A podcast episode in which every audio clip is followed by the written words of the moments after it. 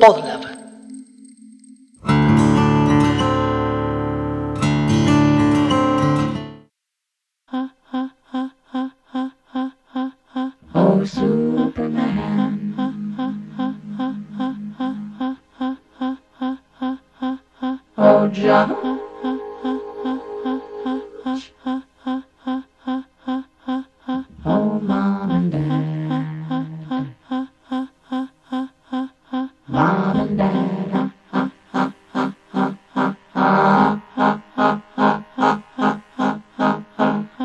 Cuando hablamos de eso que llamamos música, me da la sensación de que alguien está hablando de sus sentimientos,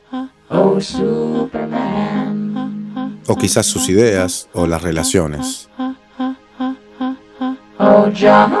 Pero cuando escucho el sonido del tráfico no tengo esa sensación, sino la de que el sonido está actuando. Y me encanta la actividad del sonido.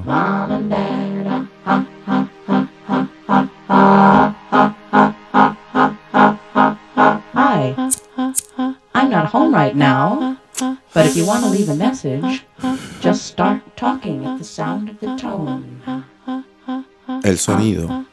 Lo que hace es tornarse más fuerte o más suave, más alto o más bajo, más largo, más corto. Hello? El sonido está actuando. This is your mother. Are you there? Are you coming home? El sonido hace cosas con las que estoy completamente satisfecho. No necesito que el sonido me hable. Hello? Is anybody home? Si ya sabemos que no hay diferencia entre tiempo y espacio, Well, you don't know me, por lo tanto no sabemos cómo ubicar uno sin el otro. but I know you, Las personas esperan que escuchar sea algo más que escuchar y hablan del significado del sonido. Y cuando hablo de música yo, a la gente le parece que hablo de solo sonido. Inútil.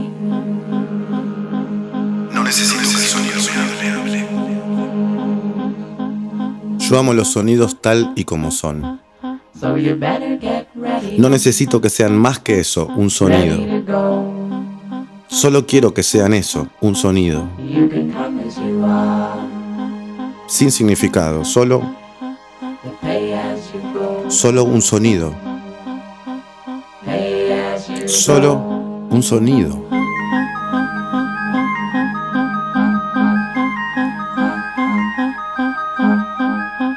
Como dijo Emmanuel Kant, hay dos cosas que no necesitan que signifiquen nada para darnos placer. La música y la risa. Palabras de John Cage. John Cage. No necesito que el sonido. John Cage también se preguntaba si el sonido y la música estaban siempre dentro del orden del tiempo y del espacio. Y si habría forma de romperlos. Pero el tiempo y el espacio no se pueden romper. Porque están unidos, o más bien son lo mismo.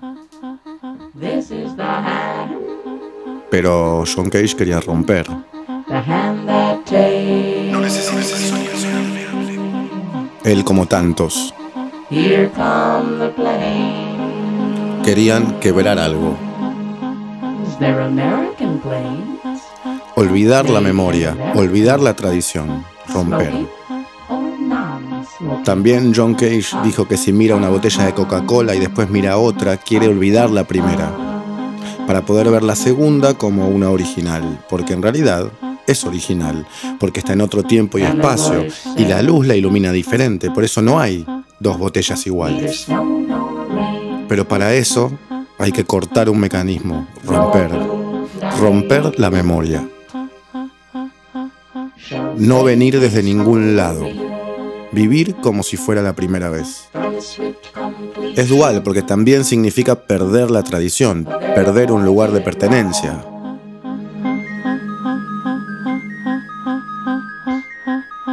Perder la memoria para nacer de nuevo con cada obra de arte.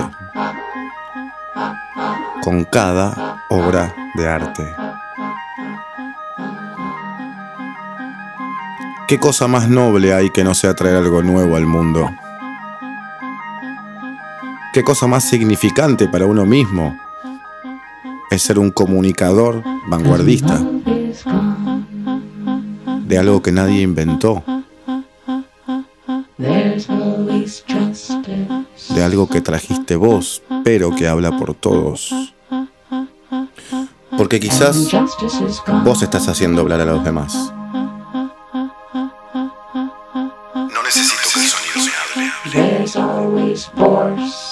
¿Qué sería de la vida si no tuviéramos el valor de intentar algo nuevo? Dijo Van Gogh. No hay nada más apegado a su propio tiempo que algo original. Porque ¿cómo puedes ser original sin tener en cuenta tu propio contexto? Para ser nuevo necesitas existir en donde estás. Si no, no hay manera de que crees algo nuevo porque no hay ni nuevo ni viejo. Entonces un artista moderno o contemporáneo es un artista muy, muy apegado a su tiempo. Atravesado por su tiempo. Absolutamente dependiente en su arte de su propio contexto. Presa en su creatividad de su propio contexto. ¿No lo somos todos? ¿No lo somos siempre? ¿No estamos todos atravesados por la era en que vivimos?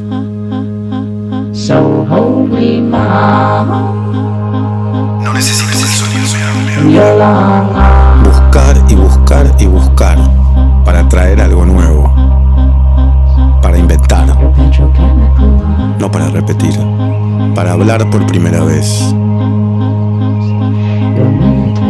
para volver a nacer nosotros mismos, buscar ser moderno. En un punto también es buscar volver a nacer, porque es abrir una puerta nueva. Es un objetivo de vida, no es solo una estética, no es solo un movimiento artístico del siglo XX, no es solo una discusión sociológica o filosófica. Ser moderno en realidad es una forma de tratar de alguna manera de volver a nacer, o quizás de no morir. Para captar el significado de las novedades hay que comprender la novedad en la vida diaria, pues ¿por qué cada uno va transmitiendo al otro lo más nuevo? Para triunfar sobre los muertos. Walter Benjamin.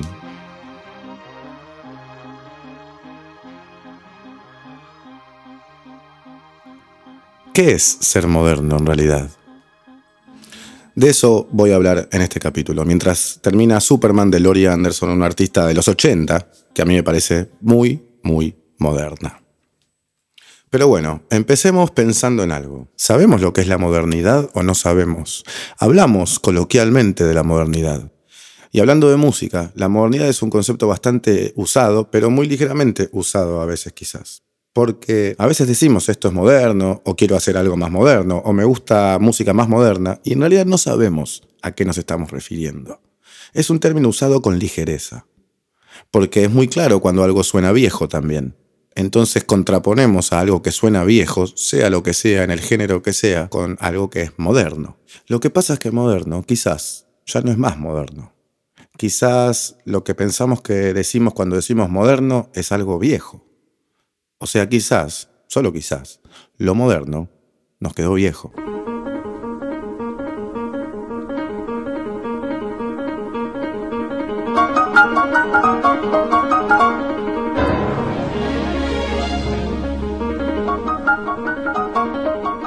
¿Qué pasa si lo moderno nos quedó viejo? En principio, yo al menos me doy cuenta particularmente lo dependientes que somos como seres humanos del tiempo. Siempre el maldito tiempo. Como en todas las preguntas más profundas del ser humano, siempre tratamos de entender de qué se trata el tiempo. y ya le podemos ir diciendo tiempo-espacio, porque está comprobado que son lo mismo o que van de la mano. Pero al mismo tiempo no dejamos de admirar esa incomprensibilidad que nos da el tiempo. El tiempo es la gran clave, es el gran problema, siempre. Les recomiendo un libro de Carlo Rovelli que se llama El orden del tiempo, si les interesa el tema. Pero bueno, volviendo a moderno, y en la música o en el arte, lo moderno, para ser moderno, tiene que estar sí o sí ligado, de alguna manera, a su propio tiempo, porque moderno implica una actualidad, o al menos un contraste quizás con ella, o algo en relación con ella. Otros movimientos artísticos como el romanticismo no tienen tiempo necesariamente. El romanticismo no implica tiempo en sí. Ni tampoco el barroco, ni tampoco el impresionismo. Quizás el renacimiento, un poco, es una palabra y un concepto que implica un poco más de tiempo, porque hay un pasado implícito y, una época que cambia, el renacimiento. Pero después, como movimiento artístico, el arte moderno está absolutamente abandonado y siendo sometido por su propio contexto. Entonces es lógico que lo que fue moderno, luego de que pase tiempo, se vuelva una paradoja, no puede ser más moderno, ya pasó.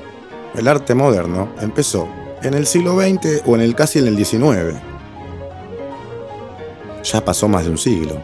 Sigue siendo moderno lo que pasó hace un siglo. O quizás hay muchas formas de llamar moderno algo. Quizás cuando decimos moderno, a veces queremos decir una cosa y otras veces queremos decir otra cosa. Y a veces no sabemos cuál queremos decir. La sociología habla de modernidad y posmodernidad. En el arte se se contraponen otros quizás conceptos como la modernidad y la contemporaneidad, o sea, el arte moderno y el arte contemporáneo. Existe algo así como el arte posmoderno, pero se lo vincula más con el arte que existe desde que existe la propuesta posmoderna. No con un arte que tenga características de la posmodernidad. Aunque, ¿qué es la posmodernidad?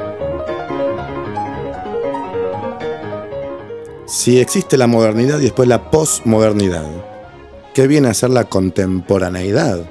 ¿Lo que es contemporáneo es moderno o es posmoderno? ¿O van por diferentes canales? Más allá de la respuesta, lo que es seguro es que no usamos con la misma ligereza los términos posmodernidad, contemporaneidad y modernidad. Lo moderno lo usamos todo el tiempo. Decimos esto es moderno, esto es menos moderno. Cuando hablamos de ropa, cuando hablamos de música, de cine o de cualquier cosa. De un objeto, de un adorno. Ay, qué moderno. Ese cosito que tenés en el... ¿Qué estamos diciendo? No tenemos ni idea de a qué nos referimos cuando decimos que algo es moderno. Entonces, ¿por qué no nos ponemos a pensar un poco?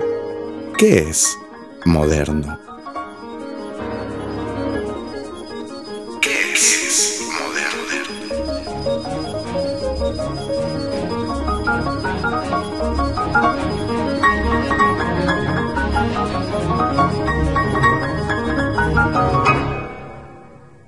Mientras termina Gismonti con infancia, pienso.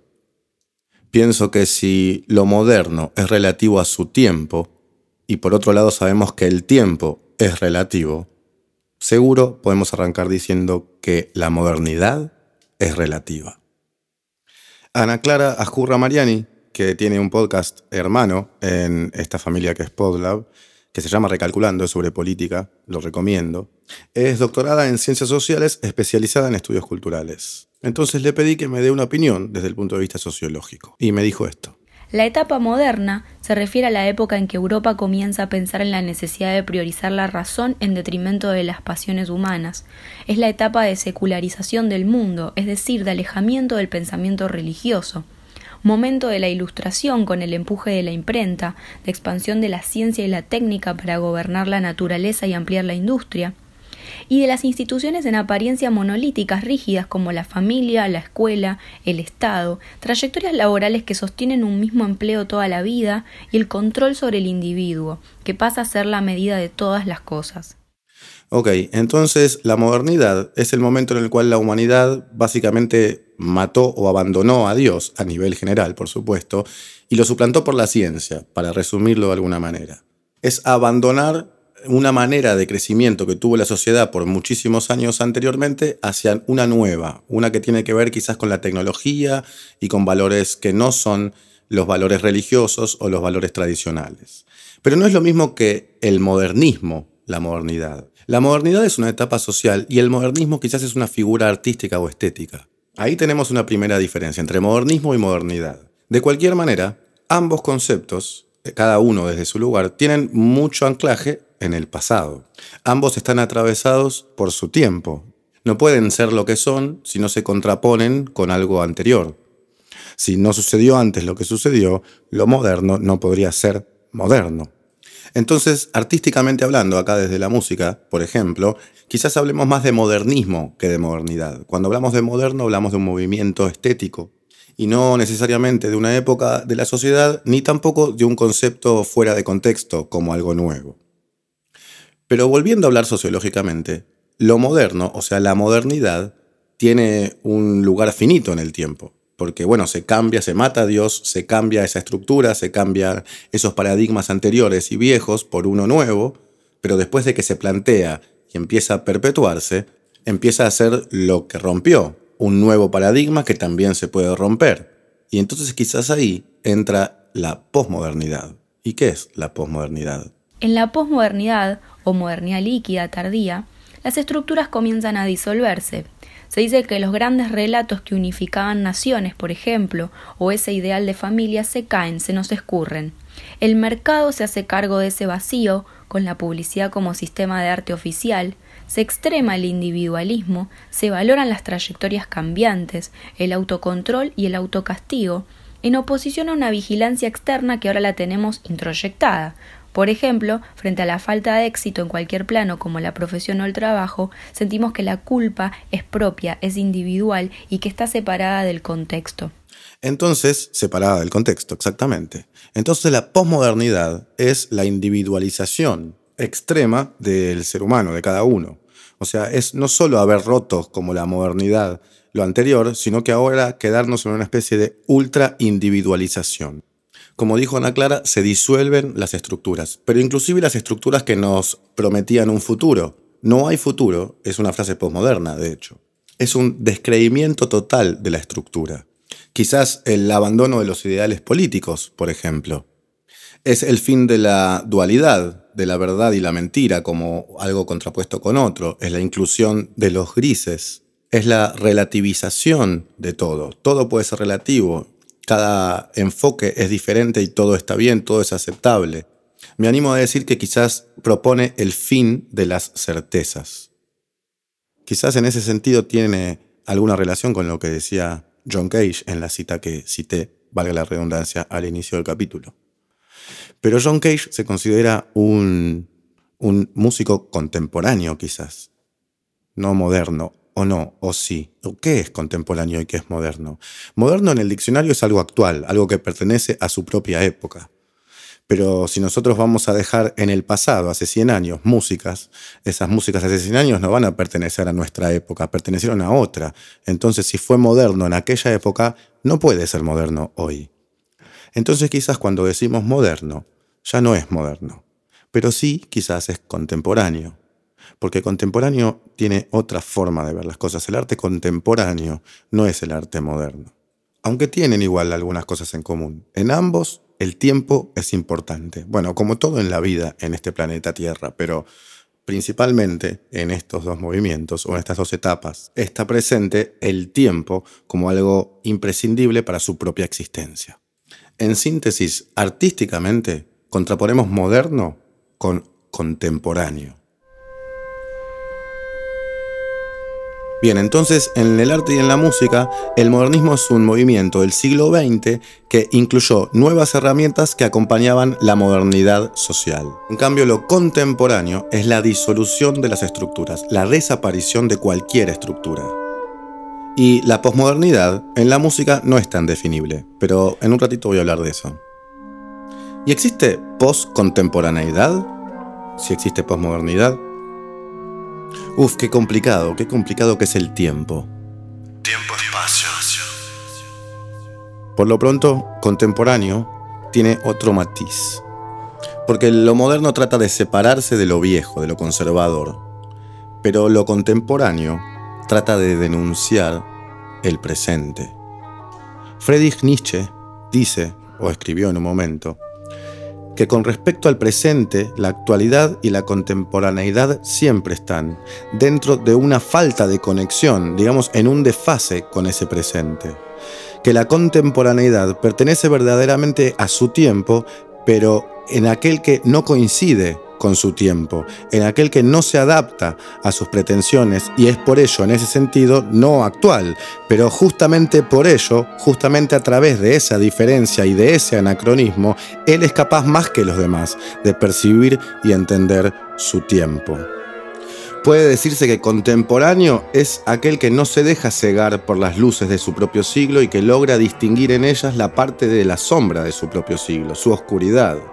Contemporáneo es lo que interpela su propio siglo, su propio contexto. Contemporáneo es aquel que recibe en el rostro el haz de tinieblas que proviene de su propio tiempo. Alguien que expone los mecanismos de su propio tiempo. Esto dijo Friedrich Nietzsche. Con lo cual ese matiz está para mí clarísimo ahí. El modernismo lo que hizo fue proponer una nueva manera de entender la música para diferenciarse de la manera anterior que consideraba quizás tradicional, pero al mismo tiempo bajo nuevas estructuras que traía el propio movimiento. En cambio, lo contemporáneo lo que hace es interpelar, criticar y desnudar su propia actualidad. Una tiene estructura igual, la otra no. Ya tenemos algo más claro. Ya podemos ubicar a lo moderno como algo pasado concretamente, por más de que la palabra siga queriendo decir algo actual. Con lo cual quizás tiene sentido que en época de posmodernidad exista arte contemporáneo. ¿No? ¿No te parece? O quizás que el arte contemporáneo inspiró pensamientos posmodernos. O sea, el huevo o la gallina, no sé. Lo que me parece interesante es que tanto lo social como lo artístico hablan de modernidad, solo que uno es continuado en el arte por lo contemporáneo y otro es continuado en lo social por eventualmente lo postmoderno. Y no son lo mismo. Mientras escuchamos a Igor Stravinsky, como dije antes, con la consagración de la primavera, una de sus obras, si no su obra más importante, a Stravinsky se lo considera uno de los inventores de la música moderna, quizás porque Luego de que murió Schoenberg, que fue el inventor del dodecafonismo, Stravinsky lo, siguió utilizando y lo impregnó en muchas obras más.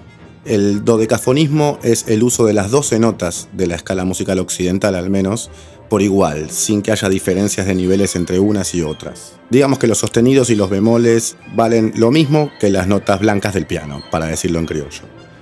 Sumado esto a otras técnicas como por ejemplo la tonalidad, o sea, hacer música que no respeta necesariamente la tonalidad, o al menos que usa acordes ambiguos o sonidos no esperados. También al uso de motivos musicales que no respetan la métrica necesariamente, o al menos no la respetan de la manera que la respetaba la música clásica anterior al modernismo. Entonces, entre otras cosas, estas nuevas herramientas trajeron un nuevo paradigma a la música clásica, la música moderna. Otros compositores importantes del modernismo en la música son Prokofiev o Debussy o Charles Ives en Estados Unidos, pero siguen siendo músicos con estructura, no contemporáneos, porque lo contemporáneo reta la estructura. Entonces, ¿qué es música contemporánea si no es esto? Escuchemos música contemporánea.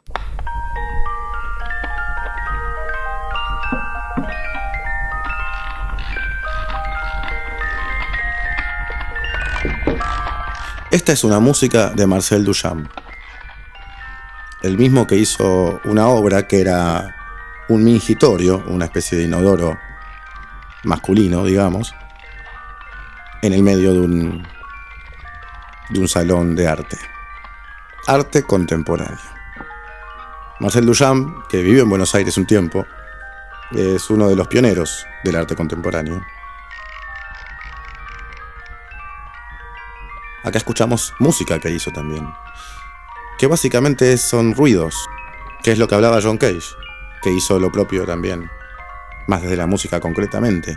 John Cage hizo una obra que se llama 433, que son 4 minutos 33 segundos de silencio. La podría poner de fondo ahora, pero prefiero contárselas.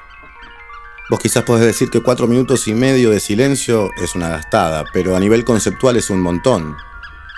Es primero escuchar el silencio, es también usar el espacio, porque no, lo, no vas a escuchar lo mismo si la escuchas en un estadio que si la escuchas en un teatro, porque las toses de la gente serán diferentes, el viento existirá o no, etcétera, etcétera.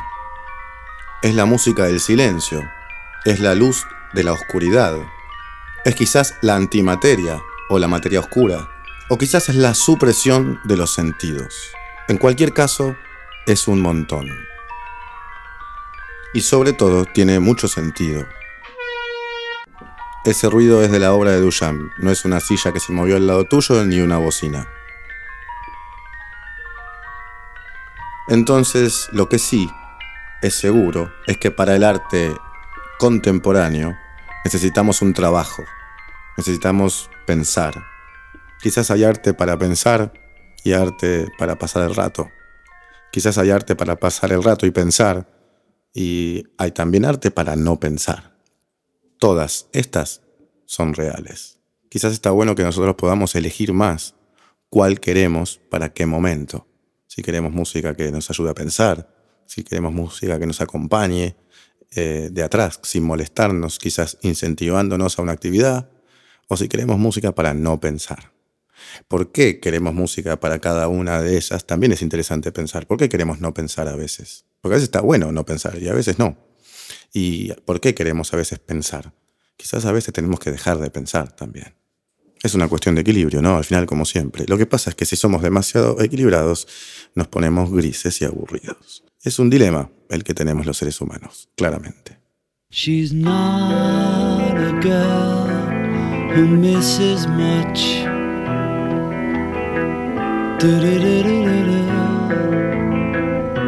Oh, Pero lo que dije hasta ahora, todo lo que dije desde que empezó este capítulo del musicópata hasta ahora, son explicaciones o sociológicas o musicales, pero las musicales son de música clásica, o de lo que se llama música clásica. Pero en la música popular pasa lo mismo, o sea, también existe esta diferencia entre modernidad y posmodernidad en la música popular. Lo que pasa es que la música popular son los folclores de cada país, entonces depende mucho del contexto geográfico. Bueno, hablando quizás de la música occidental y quizás del género más popular. Hablemos del el rock. Esto es algo moderno, o era moderno, o sigue siendo moderno. Una canción que empieza de una manera, con un perfil, tiene una parte oscura, tétrica, como la que estamos escuchando ahora, otra parte, la primera parte no va a volver más, una queja, y ahora, luego de este corte, bueno, como los principios del rock progresivo. ¿El rock progresivo sigue siendo moderno? Y si la música actual es más tradicional que el rock progresivo, entonces en teoría sí aunque sea más viejo. Y siguiendo con el tema, bueno, ahora viene la parte en que John Lennon grita desaforadamente y hermosamente.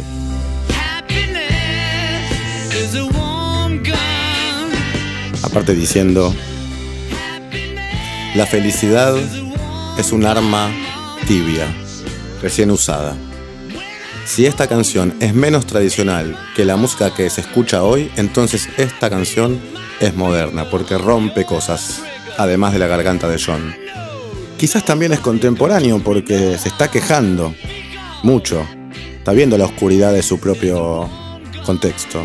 De hecho, la letra me parece más contemporánea, según lo que decíamos antes.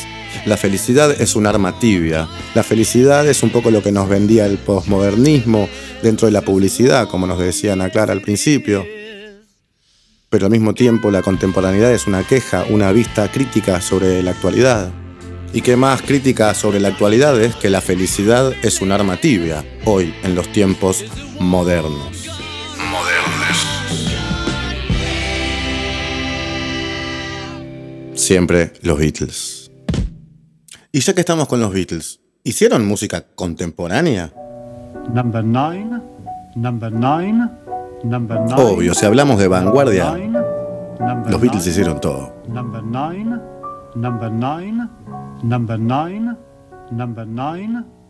Entonces lo moderno puede no ser actual.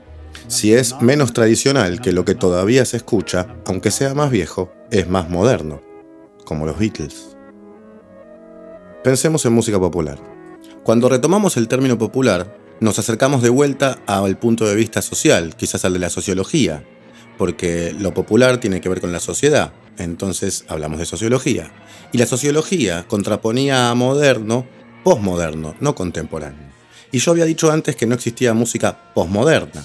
Y es cierto, no existe música posmoderna concretamente. No hay un momento de la historia en la cual se, denomina a cierta música música posmoderna. Pero si el posmodernismo tiene características, una ironía, una, un no respeto por las fronteras y por, los, y por las estructuras, una disolución de las estructuras, un cuestionamiento constante hacia lo moderno y hacia lo pasado, hacia todo, hacia la exclusividad de los valores elitistas y populistas, la crítica al pensamiento binario, al bien y el mal, sino a entrar en contradicciones y aceptarlas y hacerse cargo de ellas, etc. Entonces, si pensamos en estas cosas, yo me puedo animar a pensar qué sería una música posmoderna. Y a mí se me ocurre que una música posmoderna sería esto.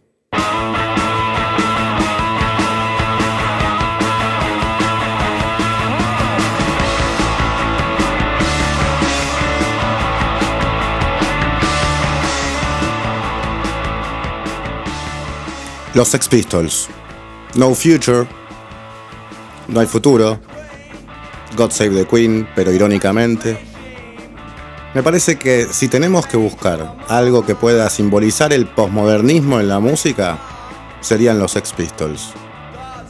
Quizás podemos hablar de Sumo en Argentina. No sé lo que quiero, pero lo quiero ya. Pero no existe, en realidad, una música concreta que sea denominada posmoderna. Repito, en la música y en el arte, lo moderno se contrapone con contemporáneo, no con posmoderno.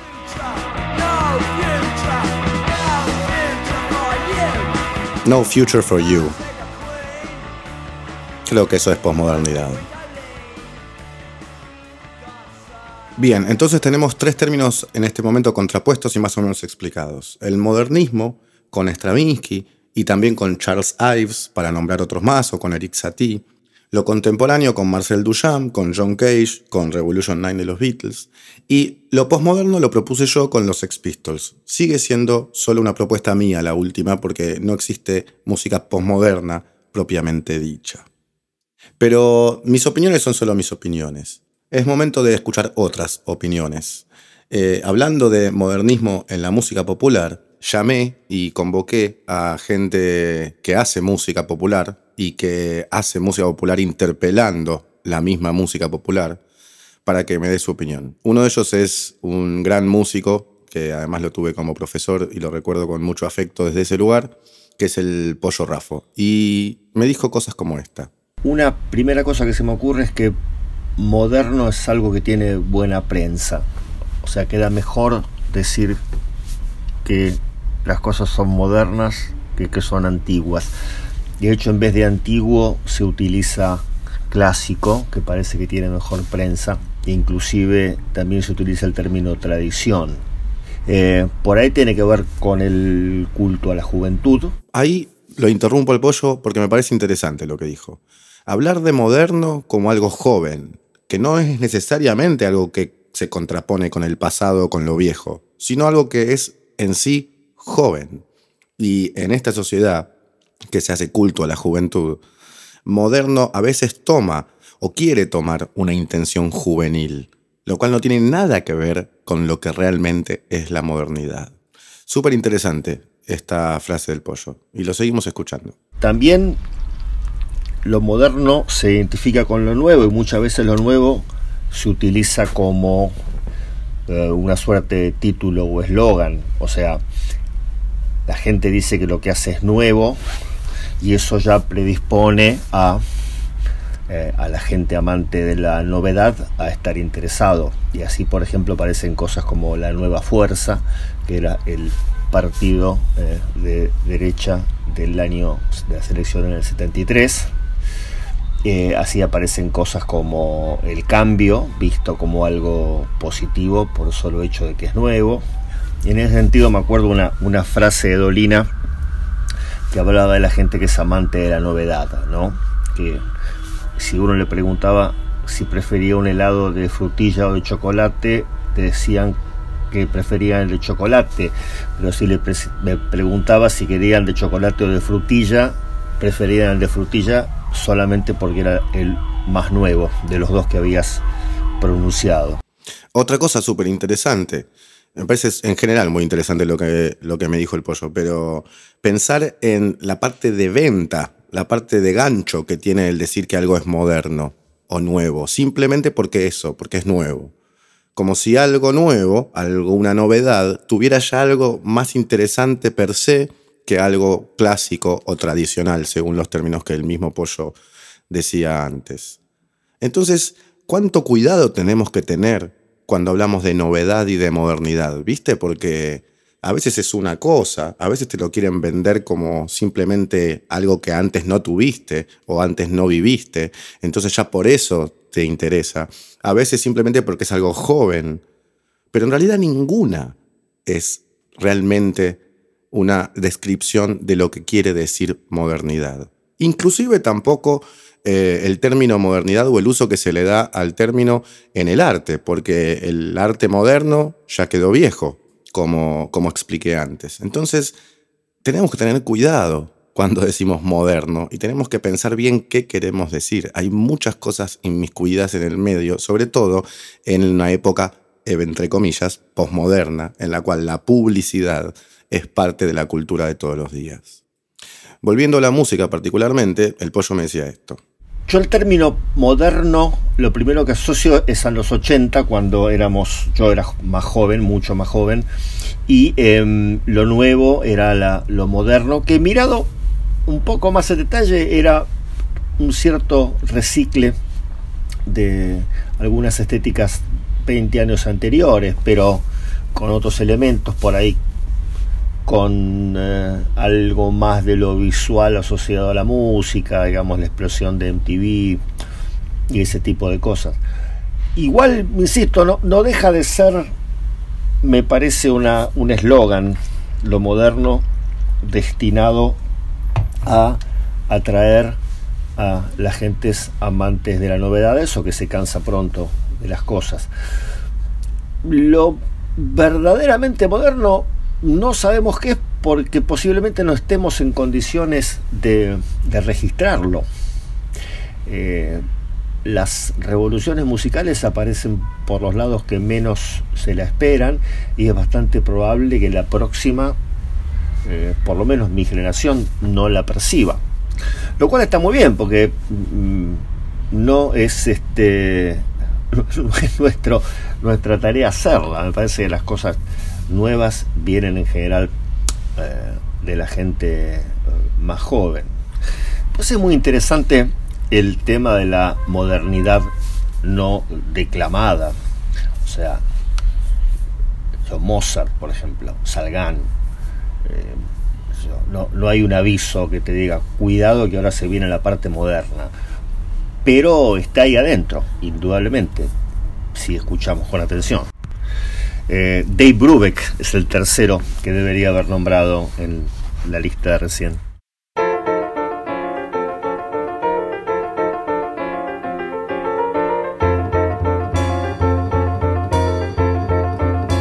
Esto es Dave Brubeck. Este tema se llama Blue Rondo a la Turk, uno de los que recomendó el Pollo Rafo recién. Muchas gracias Pollo por tu participación, la valoro un montón.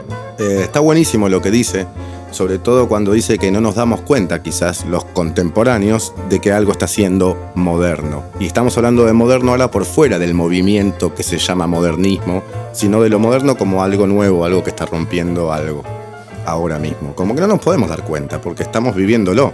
Quizás lo moderno se sabe que es moderno después. Cuando nombra a Salgán, por ejemplo, yo me imagino la gente que en ese momento vivía Salgán si se estaba dando cuenta de que Salgán era moderno Quizás algunos no lo entendían y no les parecía trascendente, o quizás otros sí. Lo que es seguro es que es difícil poder decir qué es moderno cuando uno lo está viviendo. Por eso hago un capítulo entero para reformular el concepto o para ser más cuidadosos al menos cuando hablamos de que algo es o no es moderno. Es interesante también saber la etimología de la palabra, porque moderno viene de la palabra latina modo, que significa ahora mismo. Entonces, ¿desde cuándo somos modernos? Si significa ahora mismo. Bueno, desde hace mucho, como lo muestra el siguiente ejemplo. Alrededor de 1127, el abate Suger comenzó a reconstruir la basílica de su abadía de Saint-Denis de París, y sus ideas arquitectónicas resultaron algo nunca visto hasta entonces.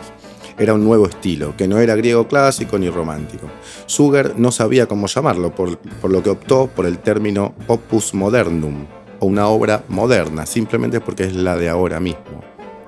Entonces, sigamos pensando que moderno quiere decir una cosa, quiere decir actual, pero paralelamente para el arte moderno existe desde hace mil años, si seguimos este último ejemplo. Mucha felicidad me da este capítulo también, por eso es largo, porque no solo el pollo, sino otro músico que admiro mucho y con el cual tuve el gusto de participar una vez en una grabación, eh, me dio su opinión al respecto. Es un tipo que hace muchas interpelaciones musicales sobre géneros populares. Escúchenlo, lo recomiendo, igual que el pollo, que es el maestro Diego Esquisi. Y él me dijo esto. Bajo la propuesta de lo que es la modernidad en la música, lo primero que se me ocurre es que difícil que es establecerlo. ¿Qué es lo moderno? Lo moderno es lo que deriva de una progresión histórica lineal, específicamente musical, es algo que se estrena no sé, en el Centro de Experimentación del Teatro Colón, es una ópera contemporánea. O la modernidad es el trap, algún movimiento urbano, musical. La modernidad se expresa en los cruces de géneros, es fruto de un fenómeno social, eh, la cumbia villera, el reggaetón, ahí se expresa una modernidad. Es fruto de un esfuerzo individual de un compositor que se sienta a crear en soledad. Es una contemporaneidad, es algo que ocurre en tiempo presente o lo moderno justamente es algo que se puede decir que no sé, está adelantado 50 años, como decía Fatoruso de Eduardo Mateo. A mi modo de ver, la modernidad eh, creo que está un poco en todas estas cosas. Tal vez el rasgo más saliente es la actualidad de lo que consideramos modernos, eh, ya sea una actualidad cultural, una actualidad social, una actualidad epocal, una actualidad personal, en el caso de un artista en la Torre de Marfil, por decirlo de alguna forma, pero que en definitiva siempre se trata de algo que está vigente y que está expresado en tiempo presente. Bueno, está expresado en tiempo presente. El tiempo siempre como una constante, como una cuestión importantísima para poder explicar lo moderno. Diego también habló de, bueno, pero entonces el trap o el reggaetón o las músicas actuales, ¿eso es moderno? Y desde el punto de vista de que es una música que sale ahora, sí, pero si sus herramientas o si sus características no son características nuevas, entonces no. Digamos, si el trap tiene mecanismos que ya los escuchamos en otros géneros en décadas anteriores, entonces moderno en sí no es. Pero quizás un poco sí, porque tiene que ver con la actualidad qué difícil que es encontrar el término. Bueno, lo mismo que decía Diego, qué difícil es poder definirlo. También dijo algo interesante Diego Schisi, que fue en los cruces de géneros. Creo que ahí hay algo. Porque la modernidad también es eh, interpelar todo lo que uno está recibiendo y hacer algo con eso. En eso está impuesto o está incluido mezclar cosas. Quizás mezclar cosas o cruzar géneros en la música ya es de por sí algo moderno. Se viene haciendo mucho igual, no, es algo de esta, de esta década.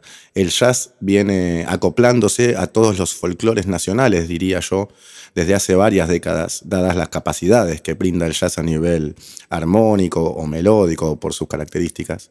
Y existe tango que tiene jazz, existe eh, folclore que tiene jazz, existe flamenco que tiene jazz, existe rock que tiene jazz, existe salsa que tiene jazz, existe candombe que tiene jazz, como nombró a Fatoruso, Diego Esquisi también. Entonces, la mezcla siempre tiene incluido algún tipo de ruptura, por lo tanto, algún tipo de modernismo.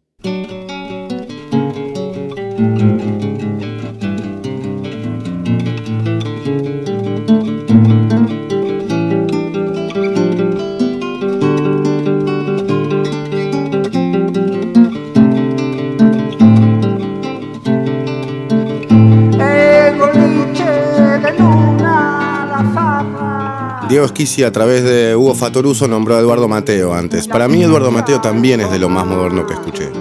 Este tema se llama El Boliche. Tiene una intro que es como de música clásica pero contemporánea, a lo Leo Brauer, digamos de técnica clásica pero musicalmente contemporánea. Con una melodía medio monotonal, casi espacial, y una lírica, una letra hablando del whisky, del boliche, de la farra, usando términos coloquiales, si esto no es mezcla de cosas, yo no sé qué es. Es un poco de psicodelia con un poco de clásico, de contemporáneo y de tango en la letra. Y una creatividad asombrosa. Eduardo Mateo, recomiendo a todos que lo escuchen quienes no lo han hecho. Para mí, junto a Piazzolla, Gismonti y Hugo Fatoruso, justamente es de lo más moderno de la música latinoamericana. Porque hay fusión de todos lados, porque no es la manera tradicional, porque es una manera que trata de romper lo que estamos acostumbrados a escuchar. Lo que pasa es que igual es viejo, entonces lo moderno en la música popular quizás es viejo. Si por ejemplo Astor Piazzolla hoy es menos tradicional que el trap o el reggaetón, entonces es más moderno, aunque sea muchísimo más viejo. El tiempo es relativo, siempre Einstein pienso que está bueno ser muy, muy cuidadosos cuando decimos que queremos escuchar cosas modernas o que queremos hacer algo moderno, porque es muy difícil de definir y a veces queremos decir otra cosa. Y es importante saber qué queremos decir para también poder comunicarnos mejor. Siempre el musicópata busca lo mismo, tratar de escuchar mejor, tratar de ser más claros para nosotros mismos, tratar de ser más libres tratar de estar menos sujetos y supeditados a las terminologías y a las ideas y a las cuestiones que están ahí tratando de guiarnos y de ponernos en cajitas. Y tratar de salir de las cajitas y de entender de qué se trata la música. Este es definitivamente el capítulo más largo del musicópata, pero contando con palabras tan copadas y con conceptos tan difíciles de explicar y de analizar y de desarrollar, me parece que si lo hacía más corto no llegaba a ser lo que quería hacer. Cuando hago capítulos largos, los puedes escuchar en dos veces, o podés abandonarlo y escuchar otro capítulo. O ninguno, claro. Pero bueno, algo viejo puede ser moderno desde un punto de vista, algo viejo nunca puede ser moderno desde otro punto de vista. Propongo que cada vez que vamos a decir moderno lo pensemos dos veces y fijémonos qué queremos decir.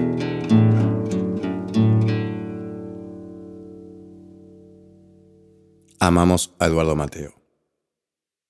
Como última palabra también lo convoqué a Pelu Romero, que ya habló en el capítulo La música en el siglo XXI que es un tipo, además de un productor con mucha trayectoria, es un tipo muy claro para hablar. Es muy interesante cómo a conceptos. Entonces le pregunté qué pensaba sobre este tema, sobre todo en la música popular, y me dijo esto. La música popular, en tanto popular, conocida popularmente, no tiene modernidad si uno habla del concepto de moderno como actual contrapuesto a lo anterior. Lo más moderno en la música popular es música que tiene su raíz hace más de 20 años. Sabemos leer reggaetón, trap, eso es moderno, de alguna manera es lo que se escucha hoy, pero tiene su raíz en músicas que nacieron hace más de 20 años.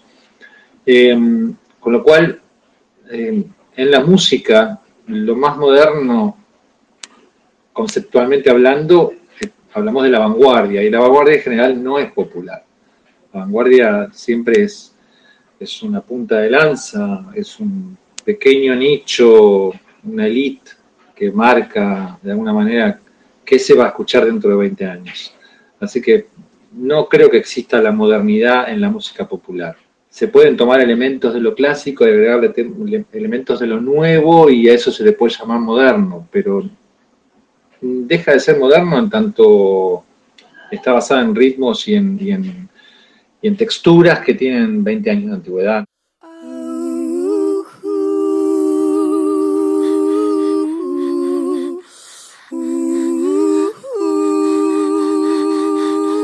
Hay algo de lo que dijo Pelu que me parece importantísimo y muy interesante, que es que la vanguardia nunca es popular. O sea, si pensamos que lo moderno es vanguardia, que lo moderno es algo nuevo, que no, no está siendo visto por la mayoría, entonces es lógico que no sea popular. Por lo tanto, si es muy popular, posiblemente no sea moderno. Por ende, si querés escuchar algo moderno, posiblemente tengas que ir a los lugares con menos gente.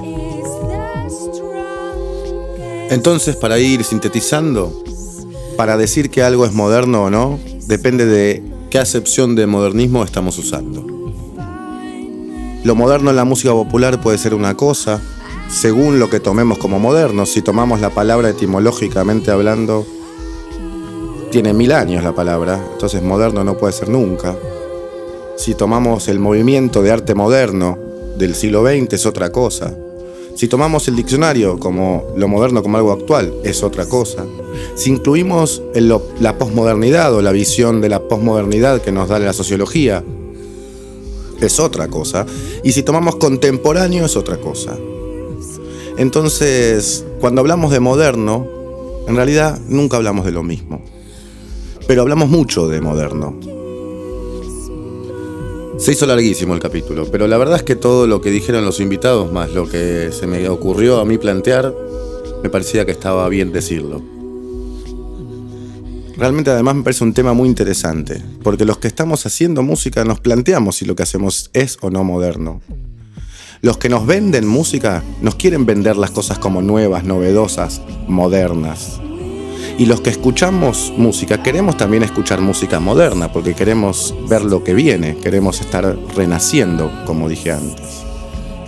Entonces, lamentablemente, es un menjunje de conceptos. Lamentablemente nunca es claro y depende de qué queremos decir, qué es lo que vamos a terminar diciendo. Si no nos planteamos nosotros antes qué es lo que es la modernidad o la posmodernidad o la contemporaneidad o lo nuevo o lo novedoso, no vamos nunca a saber bien qué es lo nuevo o lo novedoso. Suena lindo que algo sea moderno o sea novedoso. Vende bien, como decía el pollo. Pero a veces no necesariamente queremos eso. ¿Vos querés hacer trap? Si es que el trap te es moderno. ¿O te interesa más la modernidad de Eduardo Mateo o la de Igor Stravinsky? Que cada uno es moderno en su concepto de modernidad. ¿O te interesa algo más contemporáneo, como lo que escuchamos de Marcel Duchamp o John Cage? Entonces, definamos mejor, pensemos un poquito más. Siempre pensemos un poquito más. Ese es el punto del musicópata y ese es el punto que traté de desarrollar hoy junto a los invitados en este capítulo sobre qué es la modernidad. Y lo termino propiamente con Björk, que es una artista muy moderna, con una canción que se llama Pleasure is All Mine. Por otro lado, les cuento que este es el último capítulo de la primera temporada del Musicópata. Me pareció súper divertido hacerla, me encantó. Tengo muchas devoluciones en Instagram sobre todo, de gente que le gusta y de gente que me comenta las cosas y propone cosas nuevas. Eh, terminamos charlando. Bueno, la verdad que es un espacio re lindo y espero que la segunda temporada tenga más cosas nuevas. En principio voy a estar igual este mes de vacío eh, a través de Instagram escuchando propuestas, escuchando opiniones, escuchando cosas que a los que escuchan este podcast les interese escuchar en la temporada siguiente. Así que ahí podemos seguir en contacto mientras estemos preparando junto a la gente de Podlab la nueva temporada, la segunda del Musicópata, que es un espacio que propongo para que cada vez que escuchemos música tratemos de darle una vuelta de tuerca tratemos de ser más libres, tratemos de encontrar cosas que quizás si no las pensamos no las encontramos. Tratemos básicamente de escuchar más y mejor. Voy a terminar diciendo que vayas a ver música en vivo, como todos los capítulos, pero no puedo terminar este capítulo en particular, y en este caso también esta temporada, sin la palabra de alguien que me acompañó en los primeros capítulos sobre todo, pero filosóficamente en todos. Chao. Moderno que es. Moderno. Moderno.